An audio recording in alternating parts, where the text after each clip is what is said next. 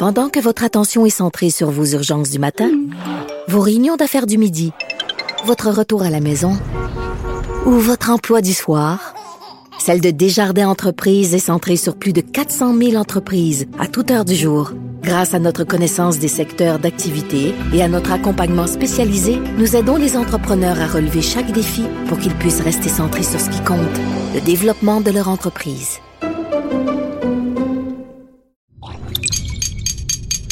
Cube Radio. Cher public, nous vous invitons à prendre place confortablement et à fermer la sonnerie de votre téléphone cellulaire. En cas d'incident, veuillez repérer les sorties de secours les plus près de vous. Bon divertissement. Un, deux, un, deux. OK, c'est bon, on peut y aller. Sophie Durocher. Elle met en scène les arts, la culture et la société pour vous offrir la meilleure représentation radio. Sophie Durocher. Tout un spectacle radiophonique. Bonjour tout le monde, j'espère que vous allez bien. On est à cette période de l'année où on regarde dans le rétroviseur, on fait un bilan de l'année, on se demande ce qui a marqué l'année. Au niveau international, il y a bien sûr l'invasion euh, russe de l'Ukraine et du côté de l'Iran, euh, les traitements inacceptables des femmes et le soulèvement de la population vraiment depuis quelques semaines. C'est euh, à la fois tragique et magnifique de voir cette population se soulever contre ses dirigeants et c'est tragique bien sûr de voir euh, l'oppression auquel se prêtent euh, les dirigeants iraniens. Alors vous me direz, ben pourquoi tu nous parles de ça, Sophie? Après tout, tu animes une émission à caractère culturel. Ben justement, il y a des artistes un petit peu partout sur la planète qui s'impliquent pour pour nous sensibiliser à la cause iranienne. Et j'avais envie de parler tout ça avec Nima Machouf, que j'ai reçu quelques fois euh, à Cube Radio, euh, des fois pour parler de politique, des fois pour parler d'épidémiologie, puisque sont, ce sont ces deux euh, spécialités. Mais aujourd'hui, c'est vraiment à titre de militante, de féministe que je reçois Nima Machouf. Bonjour, Nima, comment allez-vous? Mm, ça va très bien, merci Sophie. Écoutez, je voulais absolument vous recevoir parce que, bon, on le sait, vous êtes d'origine iranienne, fière québécoise d'origine iranienne, et vous avez traduit euh, en français les paroles d'une chanson qui est extrêmement importante en Iran, une chanson euh, militante, et des Québécois, des artistes québécois l'ont chantée. Expliquez-nous euh, l'importance de la chanson Baraillé de Shervin Ajipour. Oui, en fait, Sophie, c'est pas moi qui l'a traduit. Moi, ah j'ai participé à la traduction. On s'est fait tout un comité, euh, tout un comité pour pouvoir traduire ça, parce que c'est très difficile de traduire des chansons. Euh, traduire une poésie, c'est très, euh, c'est très difficile. D'accord. il y avait tout un, tout un, comité qui a fait ça. la, la, chanson Baroye, d'où est-ce qu'elle vient? Shervin Dupour, c'est un jeune musicien iranien qui a composé cette chanson qui a rien de spécial au niveau artistique, mais en, en termes de sens est très porteur parce qu'il a composé cette chanson à partir de tweets que différentes personnes avaient écrits, des gazouilles qui avaient été envoyés dans la, la euh, stratosphère euh, sur pourquoi les gens luttent contre le gouvernement iranien. Hmm. Qu'est-ce qu'ils reprochent au gouvernement iranien? Baroyer, ça veut dire pour. Donc les gens ah. disaient je loue, je lutte baroyer telle chose, je lutte baroyer telle chose. Donc cette chanson qui, est devenue, qui s'est appelée Baroyer euh, a été euh, a été chantée. Euh, le chanteur, il, ça, ça a tellement fait de bruit dans l'espace virtuel. En espace d'une semaine, je pense, il y avait déjà 40 millions ah. de, de likes à cette à ce vidéoclip. Et la personne a été arrêtée. Il a été arrêté, il a été détenu euh, quelques, quelques semaines, je pense. Et au moment où euh, il était en détention, euh, il y a un groupe d'amis québécois et québécoises qui voulaient faire quelque chose sur la question de l'Iran. En fait, c'était une amie qui a demandé à sa fille si elle avait entendu parler de l'Iran et de, du soulèvement des femmes en Iran à son école. Et euh, la fille a dit non, elle n'était ah. pas au courant, elle n'avait rien entendu et tout. Alors euh, la, la, maman s'est ça se peut pas, il faut, il faut que nos enfants aussi Bien sûr. de ce qui se passe dans l'actualité internationale. Alors, avec des amis, ils se sont regroupés pour voir qu'est-ce qu'on fait pour l'Iran. Et euh, moi aussi, j'ai été introduit à ce groupe-là euh, par amis interposés. Et finalement, j'ai vu qu'il y avait des chanteurs, des artistes dans le groupe. J'ai dit, ben, une des choses qu'on peut faire, c'est de traduire la chanson Baroyer en français, parce que ça n'avait, à l'époque, ça, avait été traduit en anglais, en suédois, mais pas en français encore. Alors, euh, les, les, gens étaient super intéressés et finalement, ils ont embarqué dans le projet et euh, deux mois plus tard, euh, il y a une magnifique vidéo qui est sortie. Ils ont fait un travail. oh oui, c'est superbe. C'est superbe. Alors écoutez, c'est sorti donc euh, le 16 décembre, il y a quelques jours seulement. Je tiens à nommer un par un les artistes qui participent à cette chanson parce que c'est important de leur rendre hommage. Donc il y a plein de gens qu'on connaît. Il y a Bia, il y a Linda Tali, il y a La Bronze, il y a Marco Cagliari, il y a Marie-Hélène Thibert, il y a Sylvie Paquette, il y a Farsad, Milani, Coralie, Monsieur Raff, euh, et euh, les choristes de l'ensemble Quai de la Voix. Euh, on va en écouter un extrait parce que c'est absolument magnifique. On écoute ça, baraillé, donc traduit en français. Pour pouvoir dans les rues encore danser, pour la peur qui nous glace, d'avoir embrassé pour ma soeur, pour ta soeur, pour toutes nos sœurs, pour chambouler nos cerveaux prisonniers du passé. Pour la honte de ne pas pouvoir ramener le pain, pour l'envie de mener une vie normale tous les matins. Pour cet enfant de la rue, ses rêves oubliés, mais qu'est-ce que rêve? A-t-il demandé Pour cet argent qui ne pousse encore que pour ceux d'en haut, pour l'air pollué qu'on respire toujours sans dire un mot, pour valider alors c'est extrêmement touchant. D'ailleurs, bravo à tout le monde pour la traduction parce que ça fait du sens en français, ça se tient comme chanson euh, et euh, c'est vraiment un, un, un, chant qui vient nous chercher parce que ben, il y a toutes sortes de raisons de s'opposer au régime iranien. Quelle est votre raison à vous, Nima Machouf, de vous opposer à ce régime? Une théocratie dictatoriale. Il n'y a ni liberté d'expression, ni liberté de de réunion, euh, ni euh, euh, liberté pour les femmes. Les droits des femmes sont bafoués, mais, mais, mais sur toute la ligne. Donc, toutes les raisons sont, sont là pour protester contre ce gouvernement. Oui, et euh, c'est important de mentionner parce que quand on vous suit sur Twitter, vous euh, vous partagez très régulièrement euh, les dernières horreurs de ce qui se passe en Iran. Donc, quand ce sont pas des artistes qui sont arrêtés, ce sont des simples militants, des simples citoyens dans la rue, des journalistes aussi qui sont arrêtés, maltraités. Il y a une information que j'ai vue passer il y a quelque temps qui m'a complètement euh, chaviré. En fait, c'est un reportage du New York Times où on nous explique qu'au cours des dernières semaines en Iran, le viol le viol est utilisé par les autorités pour faire rentrer les femmes dans le rang. Oui. Euh, c'est une façon de déshonorer les gens, déshumaniser euh, les gens. Et c'est une stratégie qui a souvent été utilisée dans les guerres. Les, viols, on les a vus avec euh, des Grands Lacs en Afrique, euh, au Rwanda et tout ça, on en a beaucoup entendu parler à l'époque, mais maintenant, dans les prisons, ils font exactement la même chose pour les femmes et pour les hommes aussi.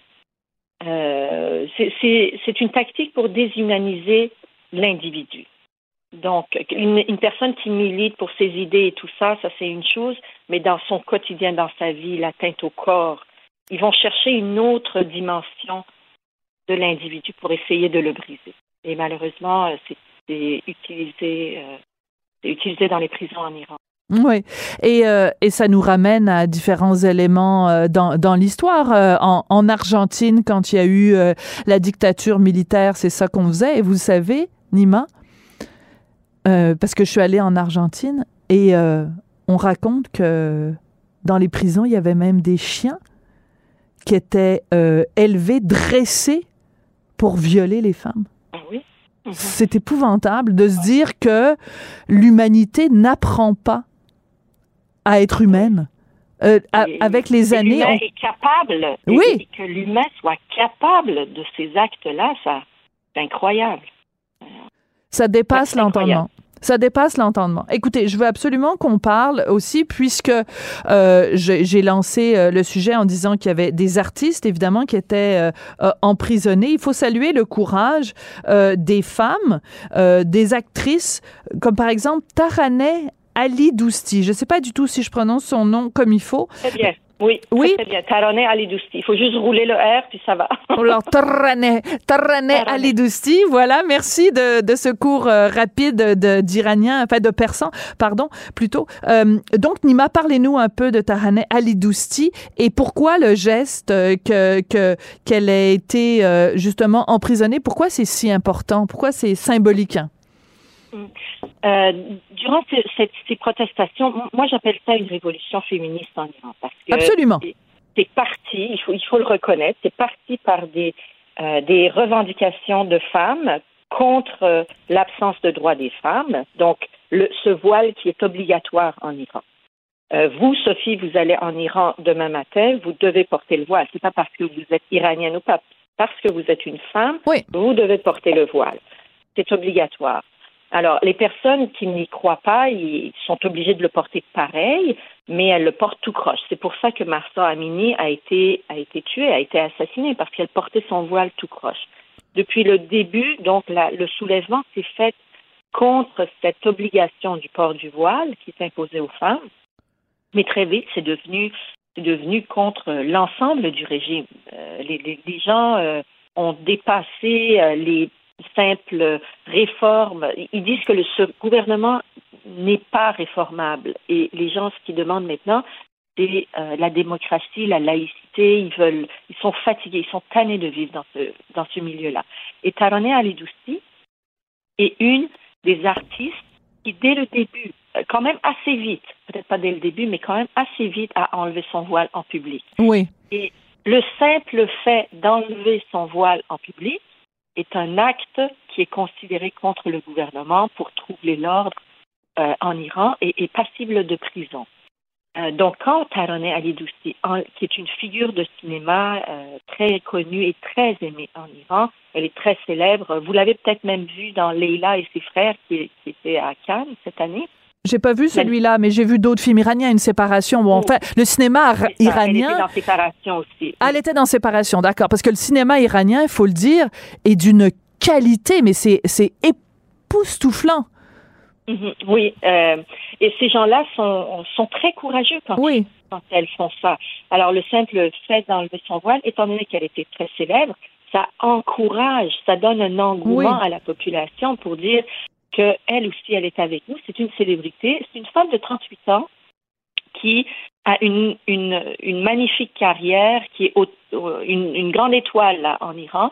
Et elle a décidé, elle, non seulement de se montrer en, en, en voile en public, mais elle a dit qu'elle elle ne participerait euh, plus. Elle arrête de travailler, elle, fait la grève. Parce qu'il y a beaucoup de secteurs en Iran qui sont en grève. Oui. Elle fait la grève jusqu'à la libération. Euh, elle ne participera pas au euh, festival. Dans un mois, il y aura un festival. Dans quelques semaines, il y aura un festival, euh, l'équivalent du festival de Cannes en Iran. Elle a dit qu'elle ne participerait pas à ce festival-là, de Fage qui s'appelle. Et c'est ça, elle est en grève de travail artistique, puis elle supporte la population. Donc pour le gouvernement, c'était c'était trop là. Ils ont dit le fait de d'arrêter des figures très connues pourrait peut-être faire peur à la population, mais c'est exactement l'inverse qui s'est passé. Le fait que Taroneh Ali Dousti soit arrêté, ça a juste augmenté à la rage des gens. Ça, ça, ça les, ça les a juste incités à aller protester encore plus. Encore plus d'artistes sont sortis dans la rue, voyant le courage de cette euh, jeune femme. C'est fou. Alors, c'est quand même assez incroyable. Et, euh, et comme vous le dites, c'est, vraiment euh, une, une figure euh, très connue du cinéma, une, une, une femme euh, respectée, aimée par la population. Comment, euh, parce qu'on approche de la fin de l'année, Nima, comment vous voyez ça? Comment vous voyez, est-ce que vous pensez qu'en 2023, cette révolution féministe va réussir à faire renverser le régime iranien. Est-ce que, en tout cas, est-ce que c'est quelque chose que vous souhaitez et que vous voyez à court terme arriver en Iran? Je souhaite absolument et euh, il- faut que ça réussisse. Il faut que cette révolution réussisse parce qu'on ne peut pas retourner en arrière. Mm. Et, euh, et, on- euh, et euh, on n'a jamais été aussi proche du renversement du gouvernement en Iran. La population est là, est au rendez-vous, même si c'est extrêmement difficile. Vous savez, on parle avec des gens en Iran Oui.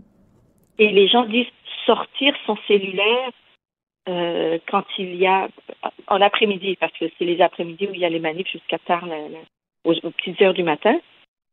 Sortir son cellulaire vous met, vous, vous devenez une cible ah, pour le gouvernement et on vous tire, on vous tire dessus dès qu'il ah! sort un cellulaire, on lui tire dessus parce que les cellulaires sont devenus l'arme de lutte contre le gouvernement parce qu'on prend, les gens prennent des images et l'envoient euh, à l'extérieur, l'envoie eux, c'est la façon dont les gens se contactent et la façon dont nourrissent, ils nourrissent euh, ce mouvement-là. Les réseaux sociaux maintenant, c'est incroyable ce qu'ils sont capables de faire. Alors, malgré ces dangers-là, malgré le fait que depuis les trois mois où le soulèvement a commencé, il y a au-delà de 500 personnes qui ont été tuées dans la il y a au-delà de 20 000 personnes qui ont été arrêtées et qui sont en prison dans un contexte en plus où le Parlement iranien a, voté une motion pour que toutes les personnes arrêtées, il demande à l'appareil judiciaire que toutes les personnes arrêtées lors des manifs soient exécutées. C'est fou. Dans un contexte pareil, en plus, la semaine passée, le gouvernement a commencé effectivement les exécutions des prisonniers politiques et malgré ça, les gens continuent à être dans la rue. Les gens font la grève. Cette fin de semaine, c'est les médecins, euh, le corps médical qui est en grève euh, euh, parce que parce que le gouvernement les met extrêmement, leur met extrêmement de pression. Premièrement, ils utilisent les ambulances pour transporter des, des soldats. Ils font pression sur les médecins pour, pour écrire des fausses raisons de décès. Incroyable. décès. Ils, ont, ils vont fouiller dans les dossiers médicaux pour chercher les coordonnées des personnes qui ont reçu des balles. Euh, donc, pour aller, des, des blessés pour aller les arrêter à la maison, mais malgré tout ça, les gens, les gens continuent. Malgré, malgré tout ça. Oui, on a un petit peu de difficulté à vous entendre, Nima. Malheureusement, la ligne est, oh, est pas très bonne et c'est un petit peu dommage. Mais euh, écoutez, à, travers quand même euh, nos, nos, nos petits soucis euh, mécaniques, ben, l'essentiel de votre message est passé. Alors, si vous le permettez, on va se quitter avec quelques notes justement de ce Baraillé, Boraillé version française en solidarité avec pas juste les femmes, tout le peuple iranien qui est vraiment d'un courage exemplaire face à cette tyrannie, cette dictature théocratique, comme vous l'avez très bien décrit. Et c'est ce que je vous souhaite, euh, et ce que je nous souhaite tous pour 2023, de faire tomber cet horrible régime. Merci beaucoup, Nima, de vous être euh, toujours rendu disponible pour nous parler. C'est très apprécié. Merci à vous, Sophie. pour les écoliers, pour ce que deviendrait demain, pour échapper enfin au paradis forcé pour tous les génies qu'on a enfermés. Pour les petits enfants qui courent dans les rues du pays, pour ces millions de pareillés à l'infini, pour tous ces slogans. Qu'elle soit en avant ou en arrière-scène, Sophie Durocher reste toujours Sophie Durocher. Culture, tendance et société. Steve Fortin. Ah, Steve, je suis découragée. Tu veux nous parler d'une histoire absolument hallucinante d'un cas de musée au Canada. Oui, oui, oui, chez nous, ici, un musée qui a accepté, j'ai la difficulté même à finir ma phrase, de cacher son contenu LGBT pour pas faire de la peine à des groupes religieux parce que ces groupes religieux-là, ils aiment pas les gays. Mais euh, ils sont où nos musées? Quel aplaventrisme! Aïe, aïe, aïe, oui. Euh, heureusement, c'est une histoire qui date un peu. Puis, euh, il y a l'angle, certainement, de la censure que le musée a accepté de, faire. Je vais expliquer dans une petite seconde. Mais cette histoire a aussi une connotation par rapport à la loi de l'accès à l'information. Je m'explique. Donc, euh, c'est une bataille qui a duré quelques années. Euh, c'est deux écoles, c'est rapporté dans le, la CBC, donc euh, c'est le, le, journaliste Austin Grabish qui, qui, écrit ça, publié hier CBC, donc Radio-Canada en anglais. donc c'est un musée, c'est un musée pourtant là, qui, qui, qui, est très intéressant, un musée canadien pour les droits de la personne à Winnipeg au Manitoba. Donc deux écoles confessionnelles. et ici la particularité, c'est que on le sait hein, au, au, Manitoba, là souvent on est sur la frontière entre le Manitoba et le Minnesota.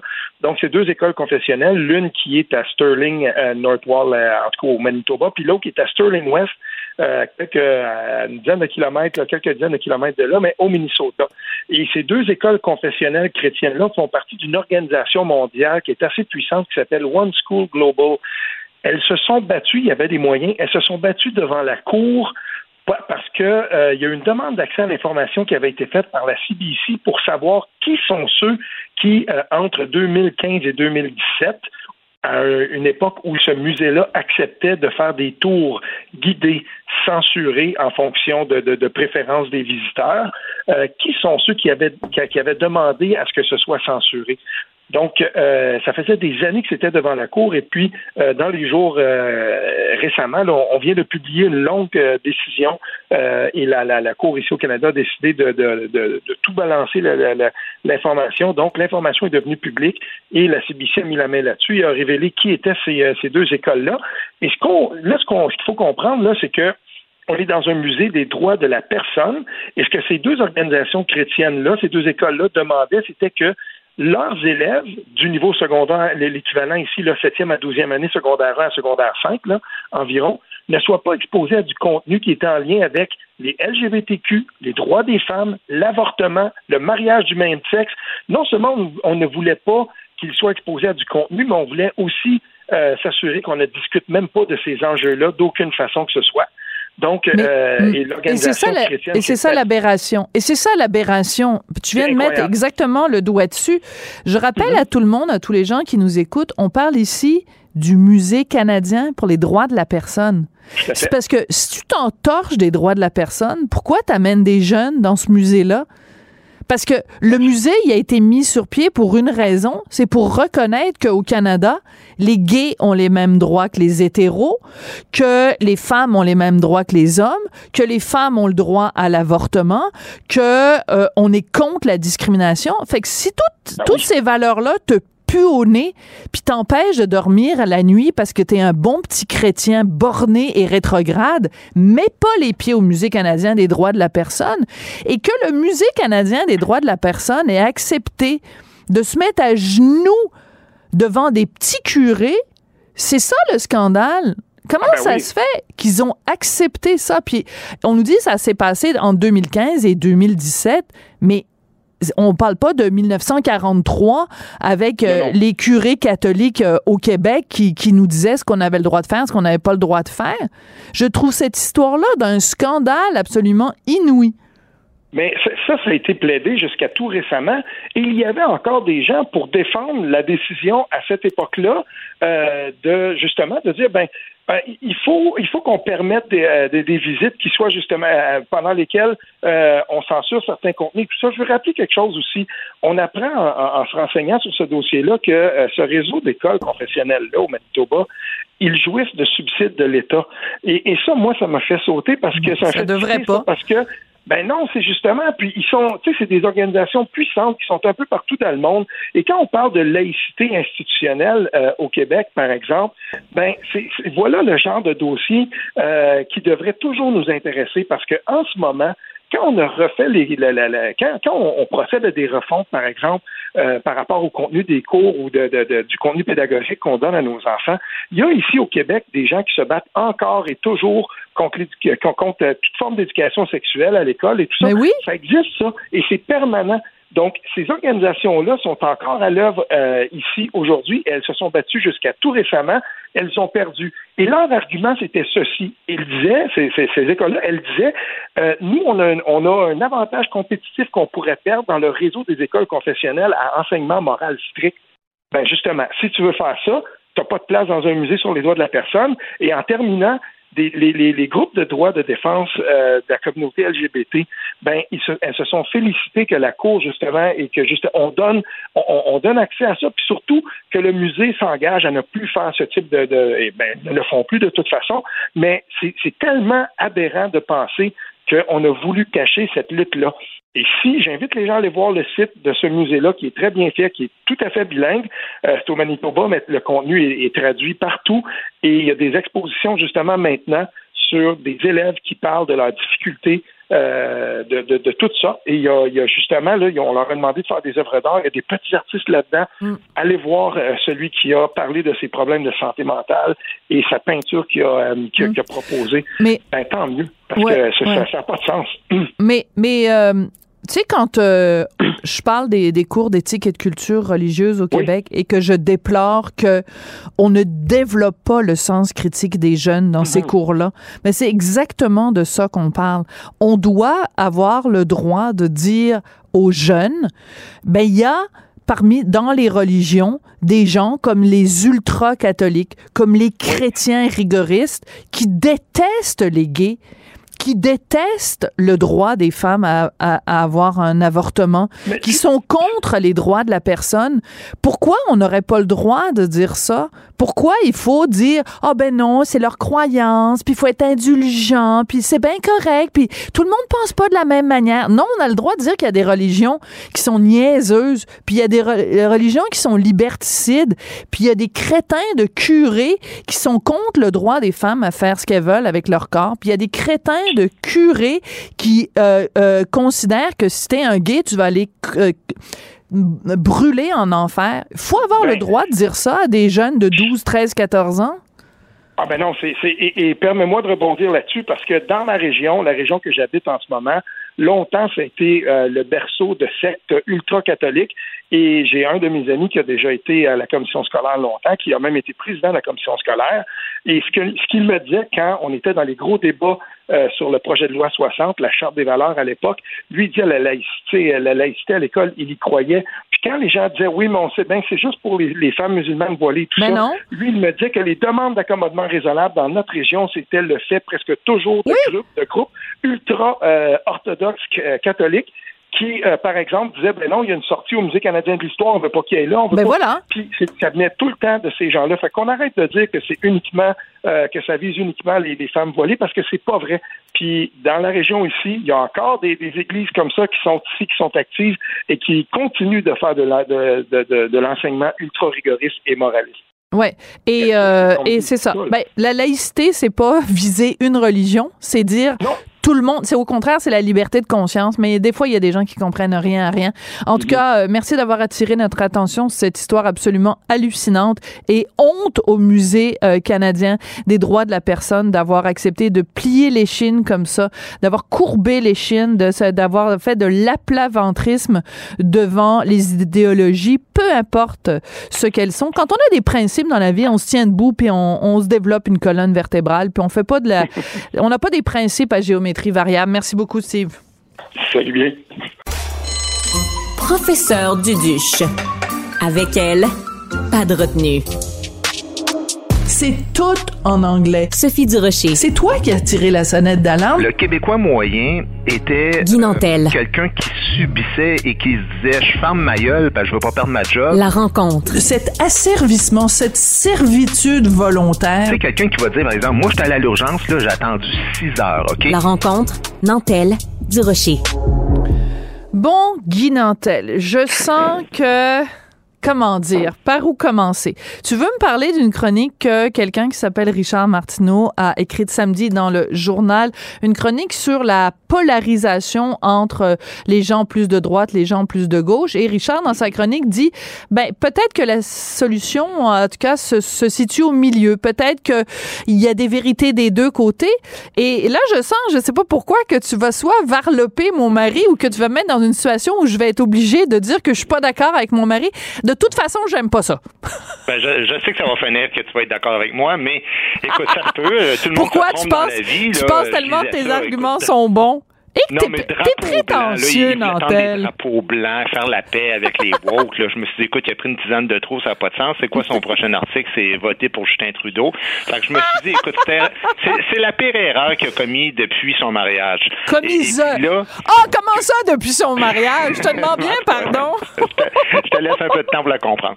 Mais bref, euh, Ah. non, non, mais sérieusement, euh, c'est sûr que je fais des blagues parce que Richard, bon, écoute, c'est mon Ben, ami, J'aime bien que tu dises, c'est c'est sûr que c'est des blagues, parce que au cas où quelqu'un aurait pensé que tu pensais sincèrement que c'était une erreur de marier le, le gars le plus intelligent au Québec. Mais euh, vas-y, continue.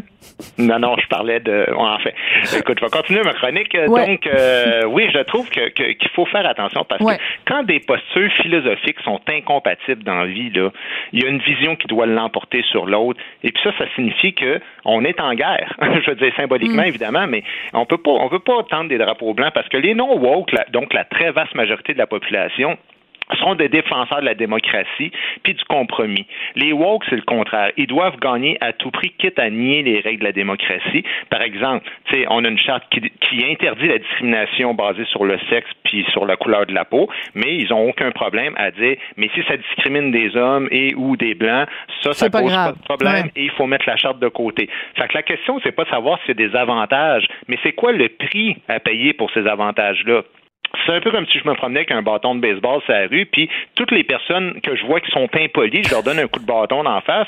Ben, Richard, il écrirait pas un article pour dire, ah, finalement, euh, depuis que Guy se prenait avec un bat, euh, ça a des effets positifs. Oui, les gens seraient plus polis, mais c'est peut-être pas l'idée du siècle de fonctionner comme ça. Évidemment, c'est une grosse analogie, mais pour qu'on comprenne le principe que le problème, c'est que les woke autorisent des comportements qui sont liés, en quelque sorte, à la désobéissance civile, euh, qu'on pourrait juger légitime si on est en dictature, mais c'est pas le cas. Il y a des processus, il y a des institutions, puis il faut accepter des fois de gagner puis des fois de perdre. OK. Alors, tu es de tellement mauvaise foi, mais comme tu nous as habitués depuis que tu fais une chronique ici en ondes et tous les vendredis ou presque au monde à l'envers, on est comme habitué à ta mauvaise foi. À partir de maintenant, je pense que je vais t'appeler Guy Mauvaise Foi Nantel. Puis sais-tu quoi, ça va être bon pour ta réputation parce que je suis une mauvaise foi, ben, argumente un peu, là, non, ben, m'insulter. Ben non, je t'insulte pas, je dis la vérité, c'est que tu, tu caricatures la chronique de Richard. Richard a fait une chronique pleine de nuances dans laquelle il dit euh, le problème avec la situation en ce moment, c'est qu'on est on est sommé de d'être soit dans un extrême ou dans l'autre. Il prend l'exemple de MeToo en disant on est obligé de dire soit que MeToo c'est formidable et qu'il n'y a eu aucun dérapage, soit que MeToo ce ne sont que des dérapages. Ce que Richard dit, c'est on peut dire les deux. On peut reconnaître que MeToo est un mouvement essentiel, nécessaire, qui a produit un mouvement de fond qui était qui est absolument exemplaire, tout en disant qu'il y a des dérapages qui sont inacceptables. C'est ce que je te dis, c'est qu'il y a toujours du bon côté dans tout. C'est-à-dire, si tu prends la guerre en Ukraine, il y a des gens qui vont dire, bien évidemment, ça a des bons côtés parce que c'est vrai que les Occidentaux, ils empiètent tout le temps pour imposer leur façon de vivre, l'hégémonie américaine qui pousse de plus en plus à travers le monde. Ça pour les citoyens russes, ils peuvent dire, un instant, on se fait écraser. Mais c'est parce que à un moment donné, il faut choisir son camp dans certaines situations où des gens abusent de leur pouvoir, comme c'est le cas avec Poutine. Et puis moi, je pense que c'est un cas qui est comparable. Prends l'exemple des Gémeaux, OK? Des Gémeaux, là, on peut être d'accord avec les woke parfois. Euh, je, je nie pas ce que Richard dit. Je suis d'accord avec l'idée, moi, d'éliminer les catégories hommes-femmes. Je trouve que c'est une bonne idée. Mais par contre, je trouve que c'est une mauvaise idée, pas parce que l'idée est pas bonne, parce que les raisons qui ont poussé. Mais ben voilà sont à dénoncer. Bon, ben là, tu parles du gros bon sens. Là, là, je t'aime. Là, je suis contente de, de t'avoir dans mon émission. Non, non, je te taquine. Mais non, non, je sais, Sophie, tu me taquines. Mais ce que je veux dire, c'est que c'est vrai que moi, je trouve que ça n'a pas rapport le sexe sais, les nominations, c'est comme meilleur humoriste. Il y a des hommes, il y a des femmes. On s'en fout si tu un pénis ou un vagin. Là, je veux dire, ça n'a pas rapport. C'est pas comme du sport où il faut faire des catégories hommes-femmes parce que je y a quelque chose de plus mais, difficile pour une femme. Mais, mais, mais, le pourquoi, c'est le pourquoi? Mais eux autres, quand ils changent la règle, là, la raison pour laquelle ils le font, c'est pas parce que le sexe n'a pas rapport, c'est parce qu'ils veulent nier l'existence du sexe dans ben la voilà. société. C'est ça qui me dérange. Mais non seulement ça, puis c'est un peu ce que je vais euh, raconter parce que je suis en train d'écrire ma chronique de demain pour euh, le Journal de Montréal, le Journal de Québec. Donc, je vous donne un, un scoop. Euh, c'est que euh, quand tu lis là-dessus, par exemple, dans la presse, on fait une entrevue avec Sophie Préjean, puis elle dit, ben moi, je, ce que je veux, parce qu'elle est à la tête de l'Union des artistes, elle dit, ben moi, ce que je veux, c'est que tout, euh, tout mes, tous les gens qui font partie de l'Union des artistes soient également représentés, puis qu'il y ait personne qui soit discriminé. Puis elle finit en disant, ben je pense que si en, en, en plus les gens peuvent, tu sais, en retirer une leçon, une leçon d'ouverture. Mm-hmm. Mais ben attends, arrêtez de me parler d'ouverture. On, peut trouver que ça n'a pas de sens d'enlever les catégories sans qu'on soit quelqu'un de borné. En quoi éliminer féminin masculin, c'est un signe d'ouverture, de tolérance et d'inclusion? Parce qu'il y a 0,03% des gens qui aiment pas cette catégorie-là. On l'enlève. Donc, ça veut dire que si on trouve ça ridicule, quoi? On est des imbéciles rétrogrades? Ben non. exactement. C'est pour ça que je te dis, moi, je suis pas prêt à faire de compromis avec les gens qui réfléchissent comme ça Pas parce qu'il n'y a pas de bon côté à leur vision, pas parce que leurs causes ne sont pas les bonnes, mais parce qu'ils utilisent toujours une rhétorique qui a des effets pervers, qui donne l'impression que la solution passe toujours par leur vision, sinon tu es du côté des mauvais. Tu sais, moi, j'ai un autre exemple. Il y a un concours de littérature et de poésie en ce moment à l'Université Concordia. Ah, d'accord personne serait pour l'idée de dire on fait un concours de littérature juste pour les hétérosexuels ou pour les blancs. Il n'y a personne dans la société qui pense ça. Alors eux autres font leur concours et dans leurs règles, ils disent le concours est ouvert à tous, mais on insiste pour avoir des textes provenant de personnes racisées et de personnes LGBT+. Ça n'a pas rapport. Alors, c'est pas c'est pas le fait qu'ils hmm. disent aux gens LGBT ou racisés bienvenue dans notre affaire. C'est, c'est que on dirait qu'il y a comme il y aura un bonus de dire tu as plus de chances de gagner ici. Et ensuite, c'est écrit dans les mêmes règles. Il est absolument, là c'est de la poésie de la littérature absolument aucune référence au thème suivant. Racisme, homophobie, misogynie, transphobe, capacitisme, euh, grossophobie, islamophobie, orientalisme, appropriation de la culture ou de la communauté euh, que, dont vous ne faites pas partie. C'est de la poésie. Je veux dire, à un moment donné, je tu peux même plus parler des arbres et des oiseaux parce que c'est une catégorie de laquelle tu ne fais pas partie. tu sais, comprends-tu ce que je veux dire? C'est qu'à un moment donné, moi, je, je trouve que ça devient tellement absurde et débile que je vois pas comment je peux faire un compromis, même s'il y a des effets positifs je comprends, je comprends. c'est leur, leur méthode qui est la mère du chaos. Oui, tout à fait. Puis regarde, tu dis la mère du chaos. Euh, je peux même te dire la merde du chaos parce que regarde bien ça l'année prochaine. Euh, à quel point ça va être le foutu bordel aux Gémeaux quand euh, on va se rendre compte que parce que les gens vont voter à l'aveugle, c'est-à-dire que quand tu fais partie des jurés, euh, des différents jurys euh, des, Gémeaux, puis que tu votes pour les mises en nomination, si toi, euh, tu dis, ben moi, je trouve que la meilleure performance cette année, c'est Magali Lépine Blondeau, puis qu'il y a 22 personnes autour de la table qui trouvent que la meilleure performance cette année, c'est, je sais pas moi, Luc Picard ou, Roy Dupuis, puis qu'il il y a beaucoup plus d'hommes que de femmes en nomination dans la catégorie non genrée, ben regarde bien ça, les femmes vont se mettre à hurler. Puis Magali Lépine-Blondeau, elle va dire Comment voulez-vous que je me débrouille? Moi, je suis en nomination contre sept gars. Je suis toute seule de filles dans ma catégorie. Fait que là, les gens. Non, ça, ça, faut pas que ça arrive. S'il y, ben a quatre ans en ligne que la personnalité de l'année, euh, c'est un gars, j'espère qu'on commencera pas à dire Ouais, ben là, il faudra faire une catégorie de femmes. Vous êtes en train de dire que ça n'a pas d'importance. Ben, il faut que ça ait pas d'importance, peu importe le résultat. Ben, tout à fait. Puis non seulement ça, mais c'est ce dont je parlais euh, euh, dans un dans un une autre chronique avec euh, Benoît Dutrisac, c'est que, tu sais, quand tu as euh, un festival de musique, puis qu'on dit c'est super important la parité, parce que c'est super important qu'il y ait autant, ou enfin qu'il y ait un équilibre entre euh, les, les, les musiciens filles puis les musiciens gars. Ben, je veux dire, comment dans la même année, en 2022, on peut nous dire Hey, il n'y a pas assez de parité dans les festivals de musique? Puis qu'on nous dise la même année, on s'en fout des catégories hommes-femmes, c'est pas important. Ben attends, décide-toi, là. Excellent point. Excellent point. Écoute, euh, tu es, tellement argumenté, tu devrais écrire euh, l'article de Richard le samedi. c'est un article de Richard le dimanche, je te corrige là-dessus, parce que euh, très bientôt au, Journal de Montréal, il y aura plus de chroniques euh, le dimanche. Donc euh, voilà. Mais écoute, c'est très intéressant parce que toute cette discussion-là sur justement le phénomène du woke ou du néo-progressisme, ça aurait quand même fait couler beaucoup de salive en 2022. Donc espérons qu'en 2023, il y aura autant de, de dérapages puis de niaisages comme ça. Ça va nous donner l'occasion et à toi et à moi et à Richard d'écrire ou de faire à la radio. De très belles chroniques. Merci beaucoup, Guy Nantel. Ah, je te gage un gros deux piastres que j'ai un autre sujet euh, là-dessus demain encore. Ça marche. Merci. Bonne, soirée. Bye bye. Déjà. Sophie Durocher. Un savoureux mélange artistique de culture et d'information. Notez la date tout de suite dans le calendrier. Le 26 octobre 2023 sortira le 4 40e, oui, 40e album d'Astérix. Bien sûr, euh, c'est plus Uderzo et ce ne sont plus euh, Uderzo et Goscinny puisqu'ils ont tous les deux disparu. Le dessin sera signé Didier Conrad comme c'est le cas depuis plusieurs années maintenant. il y aura un nouvel auteur, Fab Caro, qui signera donc les textes de ce nouvel Astérix. J'avais envie d'en parler avec quelqu'un qui connaît bien la bande dessinée, Normand Labelle, ancien journaliste et collectionneur de bande dessinée. Bonjour, Monsieur Labelle. Bonjour. Alors écoutez, parlez-nous un petit peu de cette tradition parce que toutes les années impaires, à l'automne, il y a un Astérix, donc on peut pas s'en passer. Et ce qui est surprenant, c'est que ça continue quand même à se vendre à des millions d'exemplaires. Euh, ouais, le, le dernier signé par euh, Ferry et Conrad, euh, Astérix et le Griffon, euh, a vendu un million et demi d'exemplaires en deux mois. Wow! Qui est absolument exceptionnel. Alors, remarquez, euh, vous allez dire que je suis pas objectif, là. Je, je vais prendre un vieux titre, Astérix et les Normands, Ouais. qui est paru, qui est paru en 66. Ouais. Ils avaient, ils avaient, ils, avaient vendu 1 million euh, deux- euh, 200 000 exemplaires en deux jours.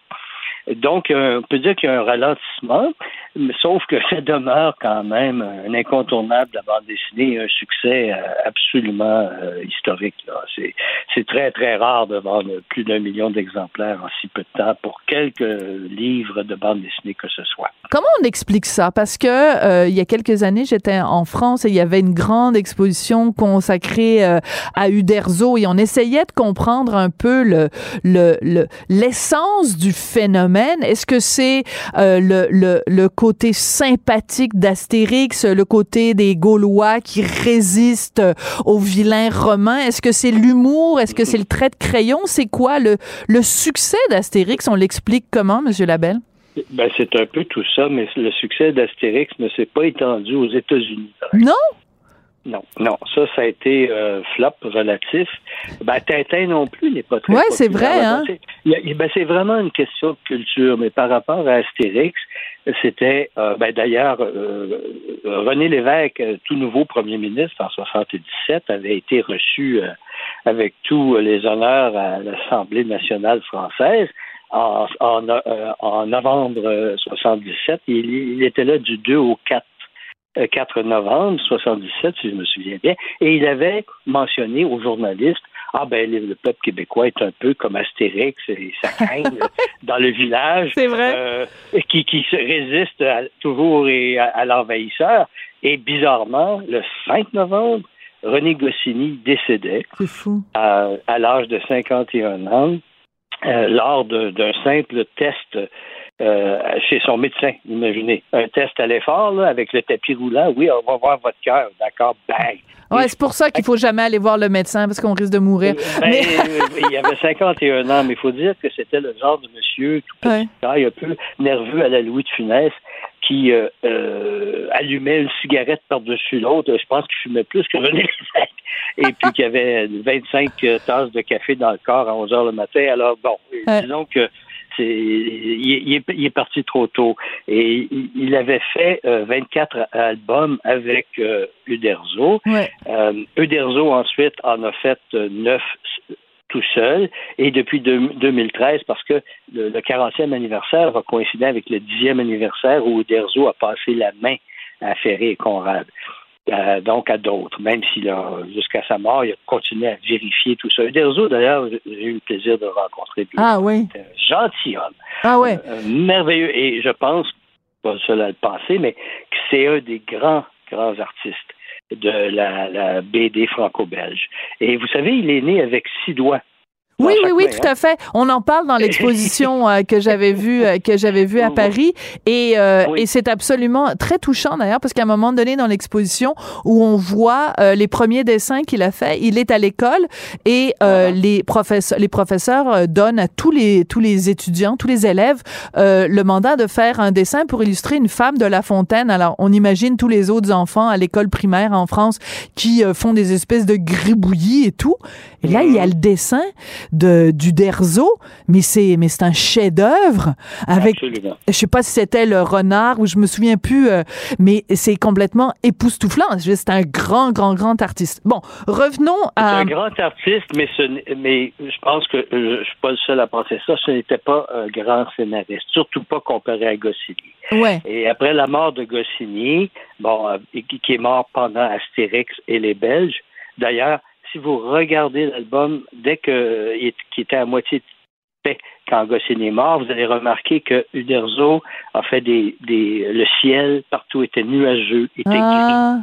Ah, après la mort de Goscinny. Ah, il, c'est touchant, il a commencé ça. à pleuvoir partout ah, ben, pendant le voyage, ce qui n'était pas prévu. Ouais. C'est comme ça qu'il a souligné la mort de, de son compagnon de, de, de création. Ouais. Mais, euh, Mais- non, Uderzo n'était pas un scénariste extraordinaire. Et, et les neuf albums qu'il a fait, vraiment, euh, je pense que ceux qui aiment la bande dessinée, ça, Mm. vont, vont dire bon, c'était bon, Goscinny, c'était des grosses chaussures là, mais c'était pas, c'était pas fantastique. Mais bon, euh, avec Ferry au scénario, bon, et puis bon, euh, celui qui s'appelle Fab Caro, là, Fabrice Caro, qui, euh, on va, on va peut-être voir quelque chose de petit peu plus bizarre avec lui l'an prochain. Oui, alors il faut le verra. situer un petit peu, ce gars-là, euh, Fabrice Caro. Donc, euh, il a fait, bon, il fait des- déjà de, de la BD et euh, on, on nous dit, il a fait euh, le scénario d'un, enfin, il a fait un livre, Zai Zai Zai Zai, qui, a, Mhm. qui a fait beaucoup, beaucoup parler. Ça a l'air d'être un gars beaucoup plus cynique ou beaucoup plus sarcastique. Peut-être un, un Astérix à ce moment-là plus grinçant, des aventures plus grinçantes?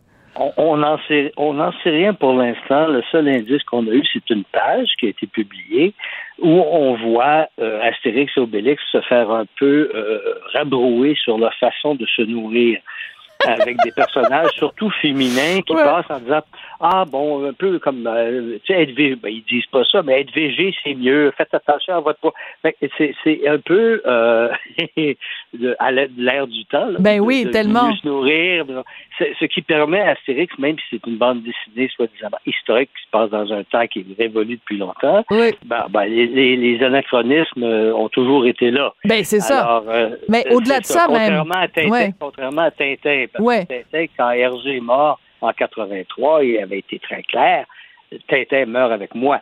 Alors, on a Tintin figé encore dans les années 70. Il n'y a personne n'a un cellulaire. euh, il n'y a pas d'ordinateur.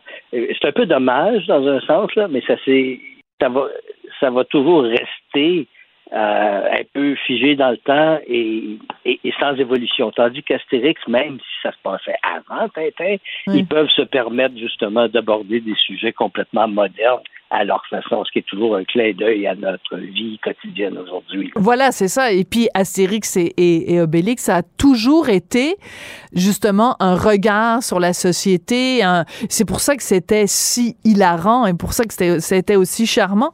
Quelqu'un qui dirait, Monsieur Labelle, euh, moi je l'achèterais pas parce que moi, pour moi, euh, Astérix et Obélix, c'est euh, Goscinny, Uderzo. Mhm. Si Mhm. depuis que les deux ne sont plus là, euh, moi, tous ceux qui, qui, ont, pris la relève, ça ne m'intéresse pas. Très, très, très brièvement, vous leur répondriez quoi? Mettons que vous avez 30 secondes pour leur euh, répliquer, vous répliquez quoi? Ben, moi, j'ai eu le même sentiment longtemps, ben, ap- après la mort de Goscinny. Ben, les, les scénarios de Derzo, vraiment, même si j'a- j'admire et j'adore le monsieur, ne m'intéressaient pas vraiment. Là, avec des nouveaux auteurs, il y a eu un nouveau souffle, et même si Conrad est très fidèle au style de Derzo, des fois le scénario l'est aussi euh, au niveau Goscinny. Je, je leur dirais, essayez. Moi, j'ai Bon. acheté, j'ai pas acheté les autres, j'ai acheté le Griffon Ouais. parce qu'il y avait euh, euh, une, une atmosphère hivernale et puis je suis Ouais. un fanatique de l'hiver, de la glace. J'ai trouvé ça quand même pas si mal. Et Pas si mal. Donc, on va voir. Succéder à deux à deux titans comme ça. là. Absolument. Alors, Alors, essayez. vingt- essayez. Vous Alors, la- rien à perdre. Oui, alors la réponse le 26 octobre 2023. Merci beaucoup, Normand Labelle. Je rappelle que vous êtes un ancien journaliste collectionneur de bandes dessinées. On va se quitter euh, avec euh, la petite chanson euh, Quand l'appétit va, tout va. Mais d'abord, je dois remercier Marianne Bessette euh, à la recherche, Charlie Marchand et Tristan Brunet-Dupont à la réalisation, la mise en onde. On se quitte en musique. Tu vas, tout va, vis dans les futailles, à nous la répaille, quand l'appétit va, tout va. Quand l'appétit va, tout va. Quand l'appétit va, tout va. Cube Radio.